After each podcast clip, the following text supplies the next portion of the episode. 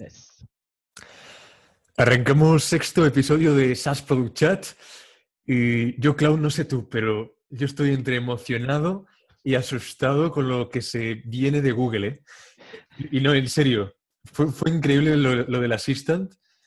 Es que poder ahora reconocer, eh, mantener conversaciones naturales y, hacer llamadas por nosotros también. Sí, yo creo que el tema ahora sí de todo lo que es eh, Natural Language Processing, eh, todo lo que es AI, todo lo que viene Machine Learning es, lo siguiente, ¿no? O sea, definitivamente em, no podemos, o sea, al desarrollar un producto no puedes dejar de lado ninguna de estas plataformas, ¿no? O sea, claramente em, van a formar parte del futuro, ¿no? Como, y como producto tienes que incorporar, o sea, no puedes dejar de ignorarlos, ¿no? O sea, no es... Absolutamente. no es si lo voy a utilizar, sino cuándo lo voy a utilizar, ¿no? Pero bueno. Y Google lo está este entendiendo con Maps, con Lens y con muchos productos. Os recomiendo, por cierto, nuestro amigo Oscar Yasser, Akira, empieza, vuelve con Nerdcore y os recomiendo echarle un vistazo porque ellos sí tocan análisis a fondo de, todo lo nuevo de Facebook, Google, Microsoft, etcétera. Ah, sí, Pero bueno, nosotros vamos al episodio de hoy si quieres. Sí, un saludo para el buen Akira ahí que, con, y a los Nerdcores que son este old school uh, video podcast. Perfecto, pues estamos hablando acerca, bueno, para aquellos que no me conocen, mi nombre es Claudio Cosío, eh, trabajo en Nearsoft en el área de productos y tenemos nosotros este, un branding de productos que se llama Software DevTools, que es donde dedico todo mi, enfoque para generar productos. Entonces, eh, Dani, pues entonces arrancamos, ¿no? Eh, Product Market Fit. Hoy hablamos un poquito de este esta dinámica que no, que no, es tan sencilla, eh, se dice más fácil de lo que, de lo que es y muchas veces aquí están esas, eh, ¿cómo se puede decir? Lecciones duras de asimilar muchas veces al no tener este, este embonaje de tu producto con el mercado, ¿no? Sí, como todo lo que hablamos casi siempre es más fácil de que aplicarlo, ¿no? Pero en este show hemos tocado ya eh, lo relacionado con equipos, lo relacionado con cultura, hemos hablado de, productos, desarrollo de productos, eh, pero nos falta el factor determinante muchas veces, que es el mercado. ¿no? Y, bueno, como definición, el Product Market Fit eh, podría decirse que, así, ya te digo, eh, de manera simple, es tener un buen producto que encaje en el mercado adecuado, ¿no? en el mercado correcto. Y, y, claro, Ahora entraremos en detalles, ¿no? Pero eh, es muy importante tener esto claro antes de empezar con cualquier estrategia de growth, de crecimiento, cualquier inversión en marketing. Y, además este término lo introdujo en 2007 Mark Andreessen, eh, inversor y fundador, y a través de una guía de startups que ya, ya hablaba ahí de la única cosa que importa, ¿no? The only thing that, matters. Sí, y, efectivamente explicaba ahí Em, cómo, es esta fase del mercado de explorar el modelo de negocio para luego eh, llegar a la ejecución, al crecimiento. Pero primero lo importante es validar si el producto que tenemos y que hemos construido es algo que nuestros clientes quieren y por lo tanto están dispuestos a pagar. Sí, y bueno, y, se hizo todavía más, eh, se le dio más enfoque o más estructura cuando Alex Osterwalder hizo todo el Canvas, ¿no? El Business Model Canvas, ¿no? ¿Quién no lo ha hecho? Sí, sí. Este, entonces, eh, pero bueno, aún así, con las diferentes eh, metodologías, frameworks que existen, no es sencillo entender cuál es tu product market fit, dado que tu producto va, va trabajando de manera distinta conforme va, se va consolidando, ¿no? Eh, algo muy difícil en el tema cuando tú inicias es saber eh, quién es realmente tu cliente, ¿no? Eh, porque tus primeros usuarios puede que no sean tus clientes que van, te van a dar esas, ¿cómo se llama? Unidades económicas para hacer que ese producto sea sostenible, ¿no? Entonces, al final, ¿qué es Product Market Fit? Pues es muy sencillo, ¿no?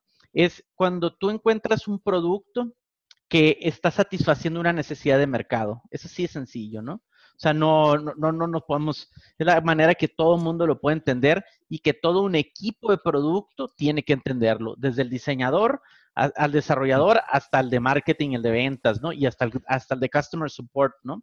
ya cuando estás en etapas ya más de, crecimiento exponencial, ¿no? Entonces, em, y esto tienes que tú entender cómo en cada, cuando tú estás desarrollando un producto, cuándo ya embona y cuándo no está embonando y cuándo son, este, cuando son nada más experimentos, ¿no? Eh, y muchas veces es uno cuando se casa con la visión del producto, pues muchas veces eh, tienes que correr a tus primeros usuarios, ¿no? Conforme vas, vas avanzando. Sí, y algunos fundadores realmente creen, cuando yo he hablado con ellos, que ya lo han encontrado, ¿no? Entonces, contratar especialistas en un área, eh, de repente crece el bar rate, optimizan el producto antes de saber qué necesitan. Entonces, es una pregunta interesante el vemos que hemos alcanzado o conseguido este encaje con el mercado, ¿no? Eh, porque a veces hacemos las preguntas a las personas erróneas, ¿no? Preguntamos a amigos, preguntamos a familiares, todos son buenas sensaciones. Pero, sinceramente, hay que ser honesto con uno mismo, ¿no? Eh, muchas veces este encaje se ve confirmado por ventas, por, por ese eje Y, ¿verdad? Que, nos dicen cuántas, eh, cuántos, sí, la métrica norte que tengamos. En muchos, en muchos casos en SaaS son ventas. Y a veces en eh, productos de consumo pueden ser usuarios registrados, pueden ser porque modelo de negocio, ¿no? Que se ve apoyado por esa métrica. Pero siempre tiene que ver con algún tipo de tracción eh, y, alguna eh, línea exponencial de, captación de clientes rentables, ¿no? Sí. Y, bueno, al final es un momentum. O sea, lo descubres gracias a que has llegado a, un punto de, de ventas o de usuarios X que te has marcado, ¿no? No, y tienes que tener una recurrencia, ¿no? O sea, em, el product market fit, o sea, realmente tiene que ir, e, e, es, todo acerca de escalar, ¿no? O sea, vas tú escalando, ¿no? Eh, primero e inicias con Customer Development, ¿no? tratas de entender el pain point de tus clientes, dónde tú vas a, dónde el producto va a aportar valor para, para empezar a tener esa recurrencia, ¿no? Lo ideal es que esa recurrencia sea el dinero, ¿no? O sea, que te paguen recurrentemente porque le estás resolviendo un, problema. Pero muchas veces sí, tiene, depende, si eres, eh, si no estás ahorita en una fase donde vas a empezar a monetizar y vas, y lo que quieres es crecer, entonces buscas esas métricas norte que te indican que esto va, o sea, estás generando este círculo virtuoso, ¿no? Donde estás generando, lo que habíamos hablado anteriormente, ¿no? Usan tu producto, generas valor. Lo vuelves a utilizar, generas más valor. Invitas a tu red, generas más valor exponencial, ¿no? Y entonces, y esto sí lo vas creciendo, lo vas creciendo hasta que hay un momento que ya, que ya buscas cómo hacer sostenible eso y encuentras tu modelo de negocio, ¿no? Es algo importante, no, no confundirlo. Tener un product market fit no quiere decir que tengas un modelo de negocio, ¿no? Hmm. Y algo también a lo que invitaría es buscar eh, si realmente hemos encontrado la solución al problema que queremos resolver. Hay un paso o una fase antes de todo market fit eh, que se llama eh, problem solution fit.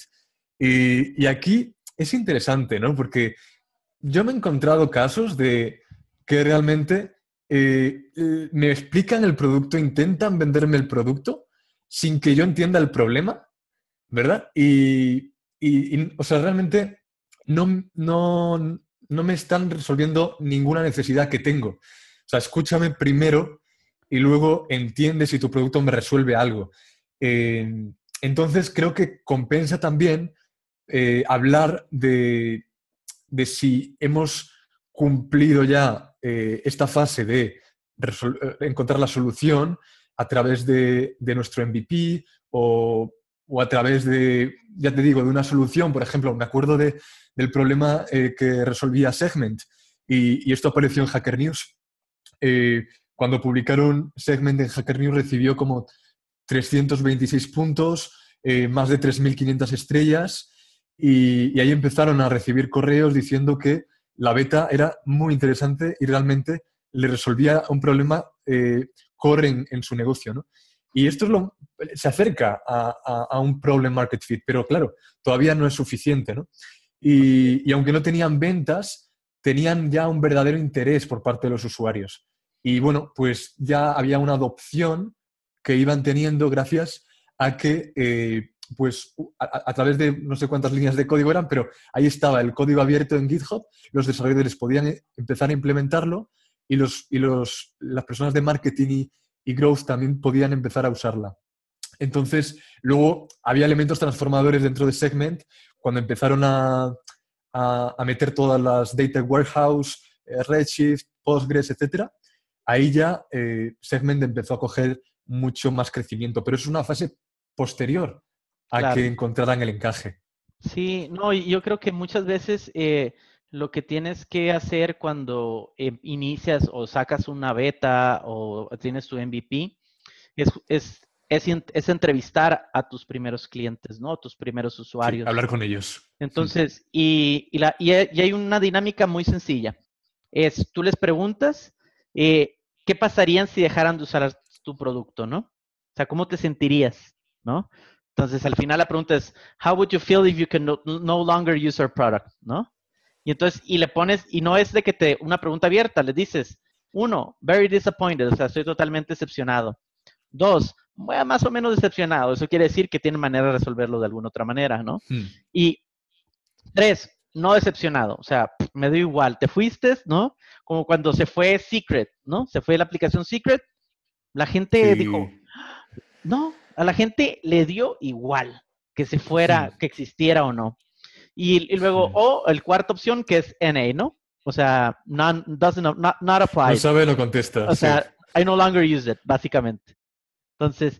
Indiferentes, sí. Sí, indiferentes. Tienes que tener, o sea, tienes que tener ese acercamiento con tus usuarios y entender si realmente hay ese fit. O sea, e, ellos mismos te van a decir, ¿no? Si están muy decepcionados, pues eso quiere decir que e, a esa audiencia sí le importas, ¿no? Y ahí empiezas a segmentar, ¿no? Ya sabes a qué tipo de usuarios te tienes que enfocar que realmente les estás solucionando un problema, ¿no? Y ese mercado no sé si coincides conmigo, Clau, pero tiene que tener algunas particularidades para que tu eh, producto encaje, ¿no? Yo, yo me he encontrado con, eh, con eh, unas ciertas características, como por ejemplo encontrar en un mercado clientes que están frustrados, es decir, que, están dispuestos a pagar por que necesitan resolver una necesidad concreta. por ejemplo, en mi caso es todas las apps de comida a domicilio, eh, Just Eat, Deliveroo, etc. Eh, es un pain point, eh, es un problema muy concreto y, me, la resuelven y estoy dispuesto a pagar porque no cocino básicamente y necesito pues una aplicación que me haga de intermediario. Y, por ejemplo, recuerdo el caso de ThinkUp, que es, es una, especie de aplicación, de, un software que tenía un algoritmo que te hacía recomendaciones de mejoras dentro de tus perfiles sociales, ¿no? y, tú pagabas 5 dólares al mes y básicamente te llegaba una newsletter a diario diciéndote pues cómo iban creciendo eh, no solamente seguidores y métricas eh, vanidosas, sino también cosas muy accionables como eh, el tipo de bio que puedes tener o, el tipo de fotos que cuajan mejor en una red en, en otra, ¿no? Bueno, te hacía recomendaciones pero realmente acabó muriendo al final, ¿no? Porque no encontraron eh, pues muchos clientes frustrados por esta por este no, tipo y, y, quién les pagara también, ¿no? O sea, al final, o sea, alguien tiene que pagar la fiesta, ¿no? Es algo que digo.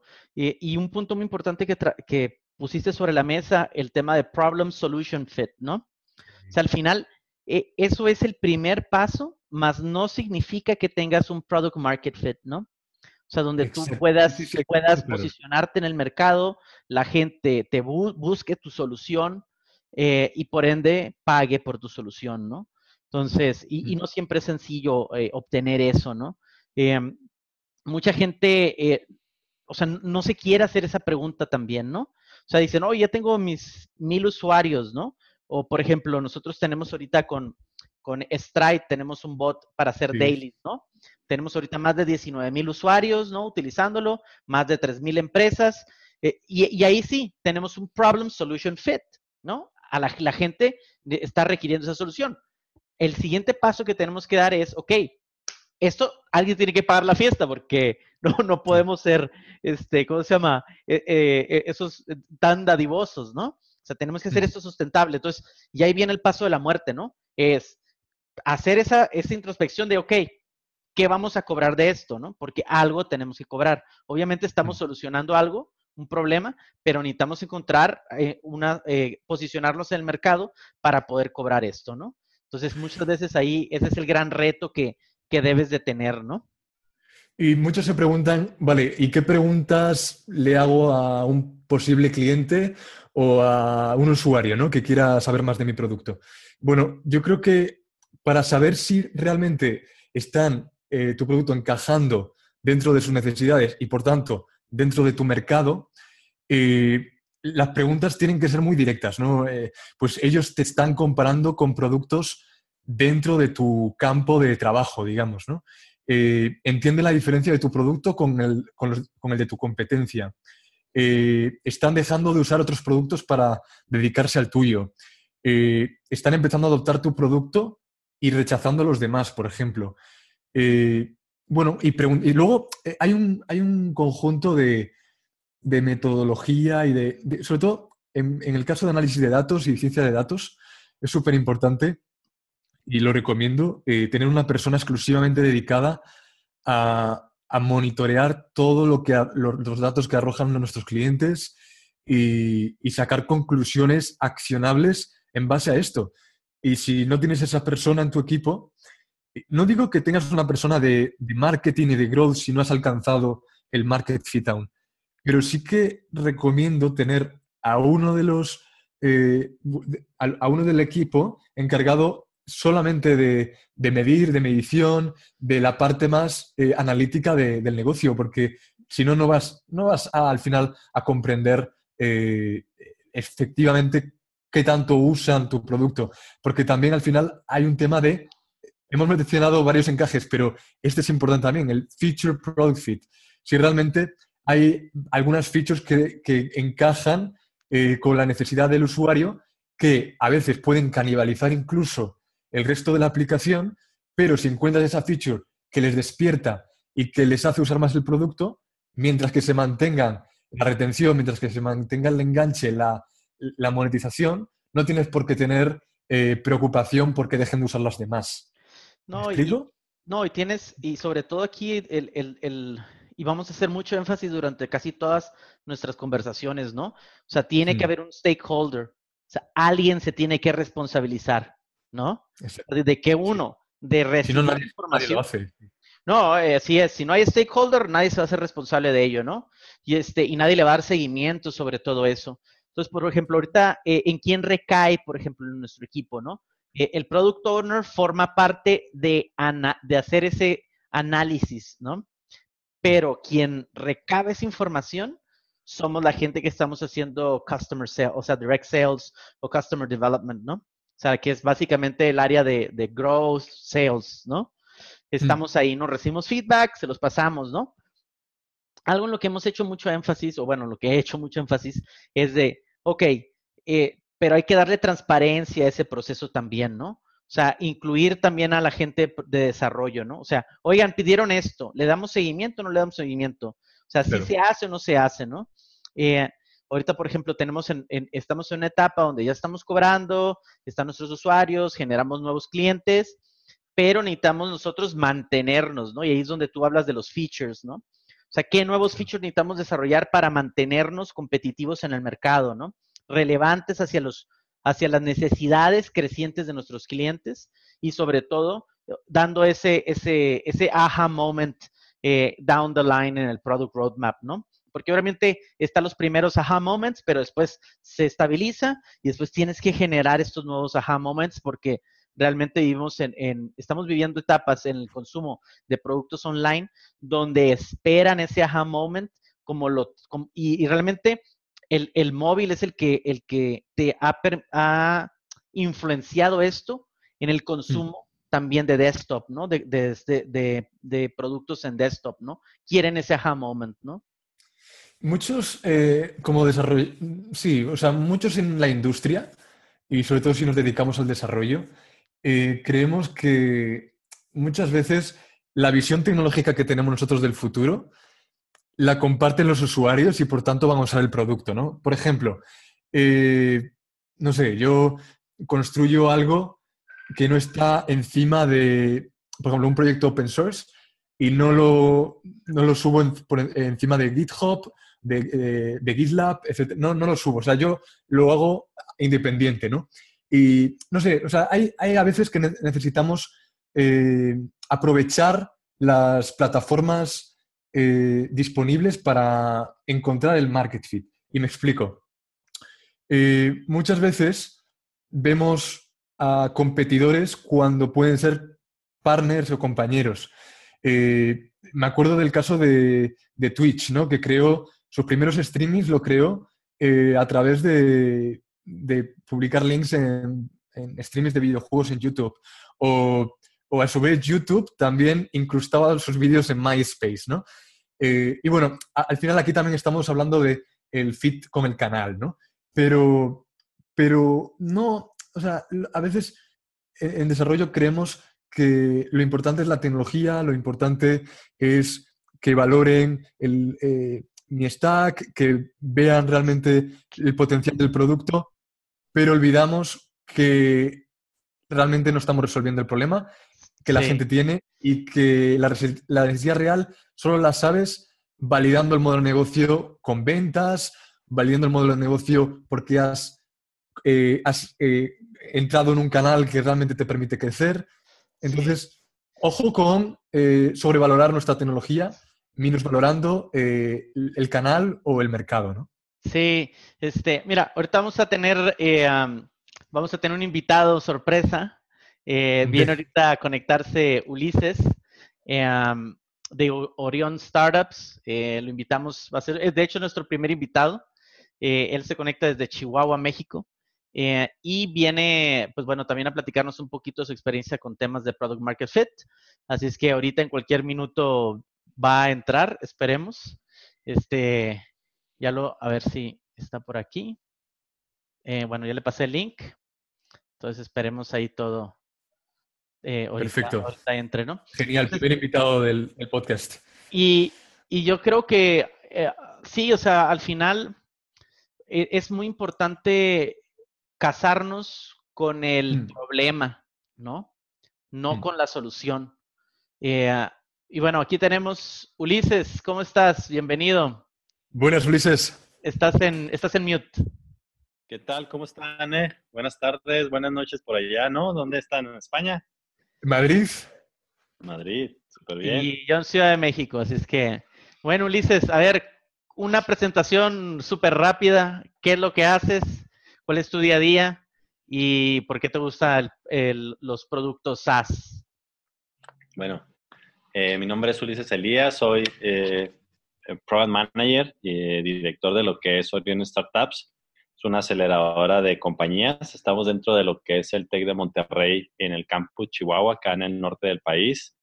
Eh, y bueno, tenemos ya más de tres años eh, acelerando compañías y junto con un fondo de, de, inversión con el, mismo, con el mismo nombre, ¿no? En el día a día, pues ahorita es muy variado dependiendo de la fase en la que estamos. Ahorita estamos en la fase de evaluación de todas las compañías que aplicaron en esta convocatoria y estamos en una serie de, entrevistas, ¿no? Estamos en la fase de conociendo un poco más a los equipos, ver en qué fase están, eh, preguntándoles si están dispuestos a venirse a Chihuahua durante cinco meses. Eh, y, bueno, es un poquito de conocer gente y de, evaluar, ¿no? Y en el tema de SaaS, bueno, pues muchos productos de los que aplican a, a Orión están relacionados al tema de SaaS, ¿no? De Software as a Service. Entonces, por ende nos hemos tenido que meter a este tema eh, y pues conocer, conocer de, la dinámica de este tipo de, bueno, el, software como servicio. Hmm. Oye, Luis, adelante, adelante, Denis. Eh, yo tengo unas preguntas que tengo, que aprovechar el momento, ¿no? oye, tú que trabajas con muchas startups en fase temprana, diario, eh, y llevas más de 15 años en el sector tecnológico, ¿no? y, o sea, tienes mucho foco en ejecución, implementación de estrategias. Seguro que te has encontrado más de una startup con problemas para encontrar eh, eh, su mercado. Estamos hablando hoy, traemos al podcast el problema con el product market fit, eh, cómo alcanzamos a descubrirlo y quizá hay, equipos con muy buen equipo de producto de desarrollo, pero les falta ese foco en mercado, ¿no? Entonces, no sé, te quería preguntar si encuentras alguna diferencia pues del tipo de producto que venda esa startup, si es a usuario final en B2C, si es a, si empresas, si es un marketplace, o, realmente es un problema generalizado eh, que, ocurre cuando desarrollas el producto, eh, encuentras algo de tracción, pero realmente aún no sabes cuál es tu mercado o a quién le vas a vender. Mira, esto es muy común en, las compañías, sobre todo las que aplican a aceleradoras y incubadoras, ¿no? Sobre todo si no traes una formación ya de todos los temas de Lean Startup, Customer Development, que entiendan todo lo que es la parte de Product Market Fit. Es muy común que te encuentres con eh, propuestas donde pues su mayor enfoque es el producto y no el mercado, ¿no?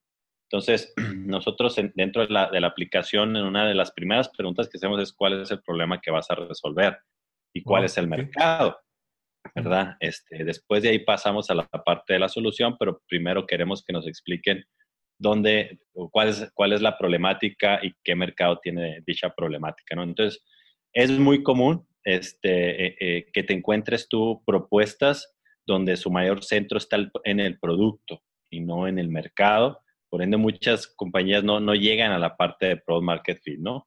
Y durante el, el, proceso de aceleración, pues toca mucho este, regresarlos un poquito, o sea, regresarlos un poquito a, a darles toda la parte de, de, de, los conceptos, del proceso de, de Lean Startup y de Customer Development, para que ellos entiendan, y casi siempre hay cambios, ¿eh? O sea, mm. casi, casi, o sea, el 50% de tu concepto de negocios va a cambiar a raíz del proceso de aceleración.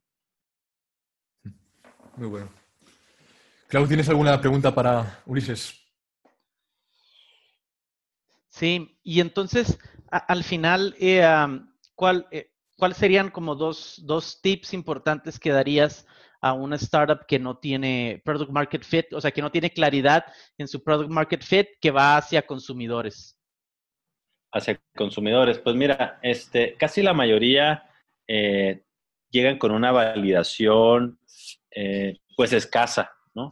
Llegan con una validación, llámese por validación cuando este, hiciste tus hipótesis eh, y corriste algunos experimentos para probar que esas hipótesis eran verdaderas o falsas, ¿no? Y estas hipótesis pues son en las, las que sometes a prueba cuando dices que tu cliente o tu usuario puede tener o no ciertos problemas, este, puede tener o no ciertos deseos o puede o no resolver eh, la problemática de una u otra forma, ¿no? Entonces, este, una de las recomendaciones eh, principales es que eh, tienen que hacer una verificación de dichas hipótesis, ¿no? es más, hasta regresarlos hasta el tema de que me definan qué es una hipótesis, o sea, que entendamos qué es una hipótesis, ¿no? Este, para que ellos la puedan redactar, ellos la puedan este, tener dentro de sus experimentos y cuando una vez que lo someten a experimentos, este, pues puedan decir es verdadera o falsa, ¿no? Entonces, eso sería. Y, y, bueno, eh, y, ese es un primer tip. Y, un segundo, o sea, digamos que alguien ya tiene, ya tiene algunos clientes, por ejemplo, em, y siempre están con estas, eh, eh, esta decisión, ¿no? tengo o mis clientes más pequeños o un cliente mediano o un cliente grande, ¿no? Cuando quieren hacer, eh, subir de tier pricing, ¿no? Sobre todo. O sea, ¿qué, qué les recomiendas a, las, startups? Pues de entrada, eh, o sea, hacemos una verificación de qué tan grande puede ser tu mercado. ¿no? Mm, sí llegan algunas compañías donde llegan y dicen, no, pues es que mira, ya tengo cinco clientes, ¿no? Y yo, yo les pregunto que desde cuándo tienes esos cinco clientes, ¿no? Pues tengo ya medio año, bueno, ¿y por qué no has crecido? Este, pues es que no tengo fuerza de ventas, ok, pero ¿por qué no has intentado conseguir el sexto, el séptimo, el octavo, el veintiavo, el cienavo, ¿no? entonces, entonces es, es, cuando llegan ahí, se atoran y dicen, oye, este, pues a lo mejor mi producto no está resolviendo la problemática que yo necesito, ¿sí? puede ser que el producto sea tan especializado para un, para un cliente que eso imposibilite que otro cliente más lo pueda utilizar, ¿no? Entonces, lo que tratamos de verificar es que tu producto pues sea al menos posible que sea utilizado por no solamente cinco si estamos hablando de business to consumer, pues cinco clientes no es nada, ¿no? Tenemos que hablar de, miles, de decenas de miles, de millones, ¿no? Sí, Ulises, no sé si recuerdas el caso de, por ejemplo, de Mircat, que, creó algo que tuvo una, explosión de crecimiento en, eh, en, su momento, ¿no? Inyectó muchos usuarios gracias en parte a Twitter, pero luego Periscope, digamos, que apareció y, digamos que ocupó esa parte del mercado que tenía Mircat y bueno, luego desarrollaron House Party y siguen trabajando, ¿no? Pero muchas empresas les pasa esto, ¿no? Hay muchos productos, eh, recuerdo Vine, Mailbox, eh, eh, Blab también, o sea, hay muchos productos de consumo que se ven atrapados por gigantes o por competencia. en tu portafolio tienes pues productos de todo tipo y, y empresas que se enfocan en varios mercados. Eh, ¿Qué le recomiendas a las empresas de tu portafolio y cómo le das eh, consejos y advice a estas empresas para que no les ocurra lo mismo que, a muchas de las que murieron hace pocos años? Porque quizá no encontraron el Pro Market Fit, no fueron capaces de monetizar. Puede haber muchas razones para, para una muerte repentina, ¿no? Pero, pero bueno, eh, si tiene que ver con el Product Market Fit, que, hay algunas que, tienen que ver, ¿qué les recomendarías a las empresas de tu portafolio y un poco en general a los productos de consumo para que no se vean arrastrados por los competidores y, no, y puedan encajar en el mercado?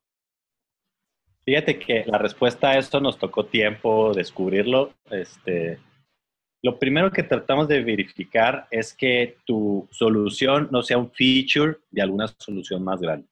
Mm, y por feature me refiero a que nada más vienes a resolver una función y tan específica y tan pequeña que a lo mejor un, grande, llámese Facebook, llámese Google, tan sencillo como ellos puedan agregar ese feature más en, algunas de sus soluciones.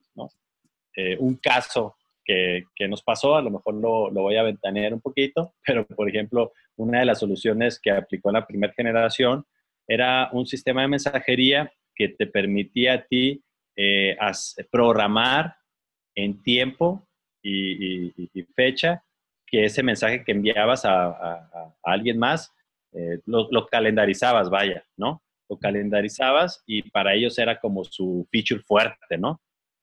Pues sabemos que con el paso del tiempo ese era un feature más, no ibas a empezar a utilizar esa aplicación y provocar alguna viralidad nada más por calendarizar tus mensajes a alguien más, ¿no? Cuando mismo WhatsApp o Facebook, pues sencillamente pueden ponerle como feature más de que puedes calendarizar este, un mensaje y ¡pum! Ya, ya lo tienes, ¿no? O sea, te hubiera, te hubiera matado. Entonces, a lo mejor Periscope también, pues, este, cuando Facebook sacó su, la parte de Facebook Live, pues yo creo que sí le robó bastante mercado a, a, Periscope, por ejemplo, ¿no? Entonces, te vuelves cuando tienes que pensar, lo que estoy ofreciendo es un feature eh, que, se, que lo pueden agregar las empresas ya establecidas y si la respuesta es sí, yo pondría ahí como que los focos rojos, ¿no? Sí, y, luego siempre es, el chiste de, eh, ¿cómo se llama?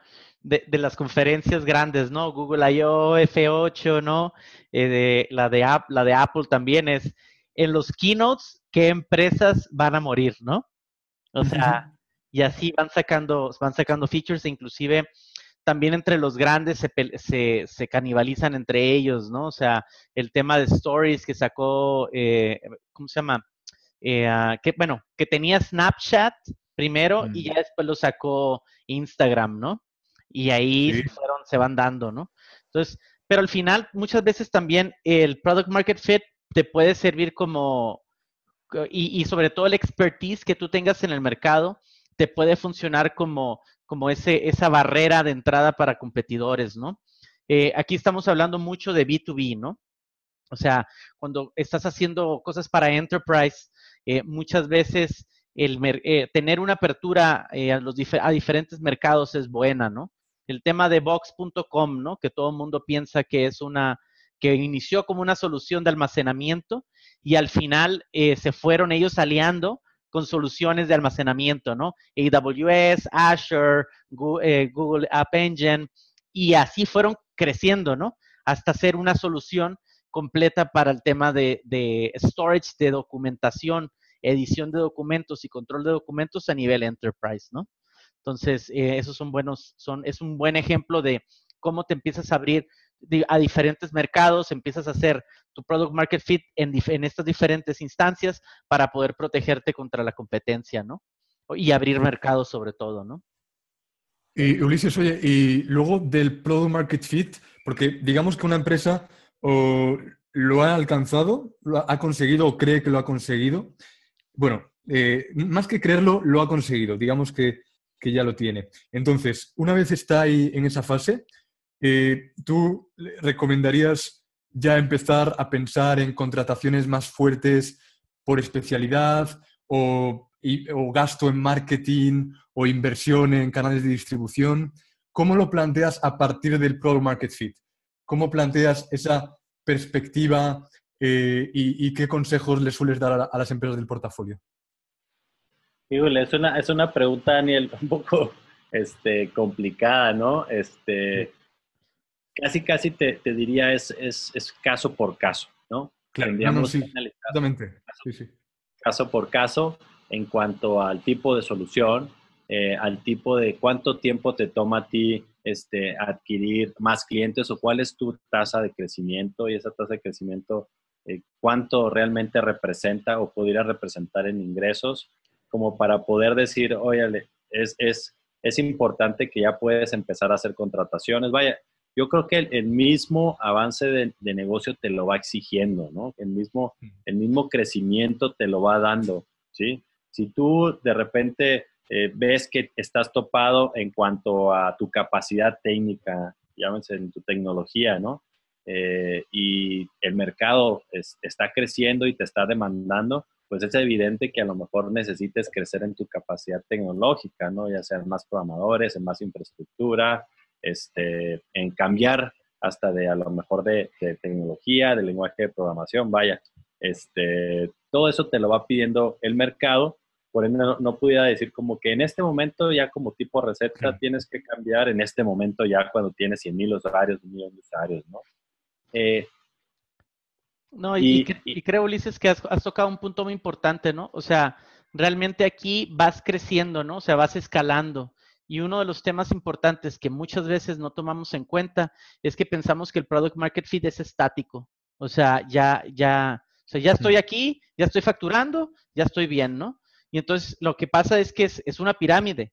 Tienes product market fit y encima tienes que hacer el tema de lo de growth, de la transición a crecimiento, growth, ¿no? Pero es una transición. Entonces, en esa transición, ¿qué decisiones tienes que tomar? Tengo que cambiar de stack, tengo que contratar más gente, tengo que contratar más programadores, tengo que contratar otro product owner porque está saliendo otro feature request que posiblemente sea un spin-off de un producto. Y después, arriba, ya tienes growth, ¿no? Donde ya le estás metiendo campañas a saco de marketing porque ya entiendes cómo vender, qué pain point estás, este, te estás enfocando y cómo estás, y tu funnel de venta, cómo lo estás, eh, lo estás eh, canalizando hacia ya clientes de paga, ¿no? Y generalmente eso no hay una receta, ¿no? O sea, tienes que, vas construyendo encima de esta pirámide, ¿no? Sí, no, y tienes que cuidar mucho ese tema de, crecimiento, ¿no? A veces crecer muy rápido te puede perjudicar más que beneficiarte, ¿no? Eh, por ejemplo, un, caso de una compañía que, estaba asesorando, eh, ellos estaban enfocando al business to consumer y pues lo que hacían era sus campañas de Facebook, este, iban de puerta en puerta, vendiendo, iban creciendo poco a poco, ¿no? Sin embargo, este, se les ocurrió entrar como al, al, al, a la parte del business to business, como a la parte de, de, de, channel fit, o sea, buscando un canal alternativo que te permitiera un crecimiento mucho más amplio, ¿no? Entonces, encuentran un partner que dice, oye, me encanta tu solución porque eso complementa lo que yo hago y me puede ayudar a ofrecer este productos alternativos a toda esa masa de clientes que tengo. Y pum, de repente ellos están creciendo de, de 100 clientes cada mes, de repente el mercado les pedía mil clientes, ¿no? Entonces de repente llegan así, oye, pues espérame, no tengo la infraestructura, ¿no? Para, para, para sostener ese, ese, ese crecimiento, ¿no? Entonces cuando, ¡pum!, empiezan a tronar cosas, ¿no? Entonces tuvo que tener ahí la alianza.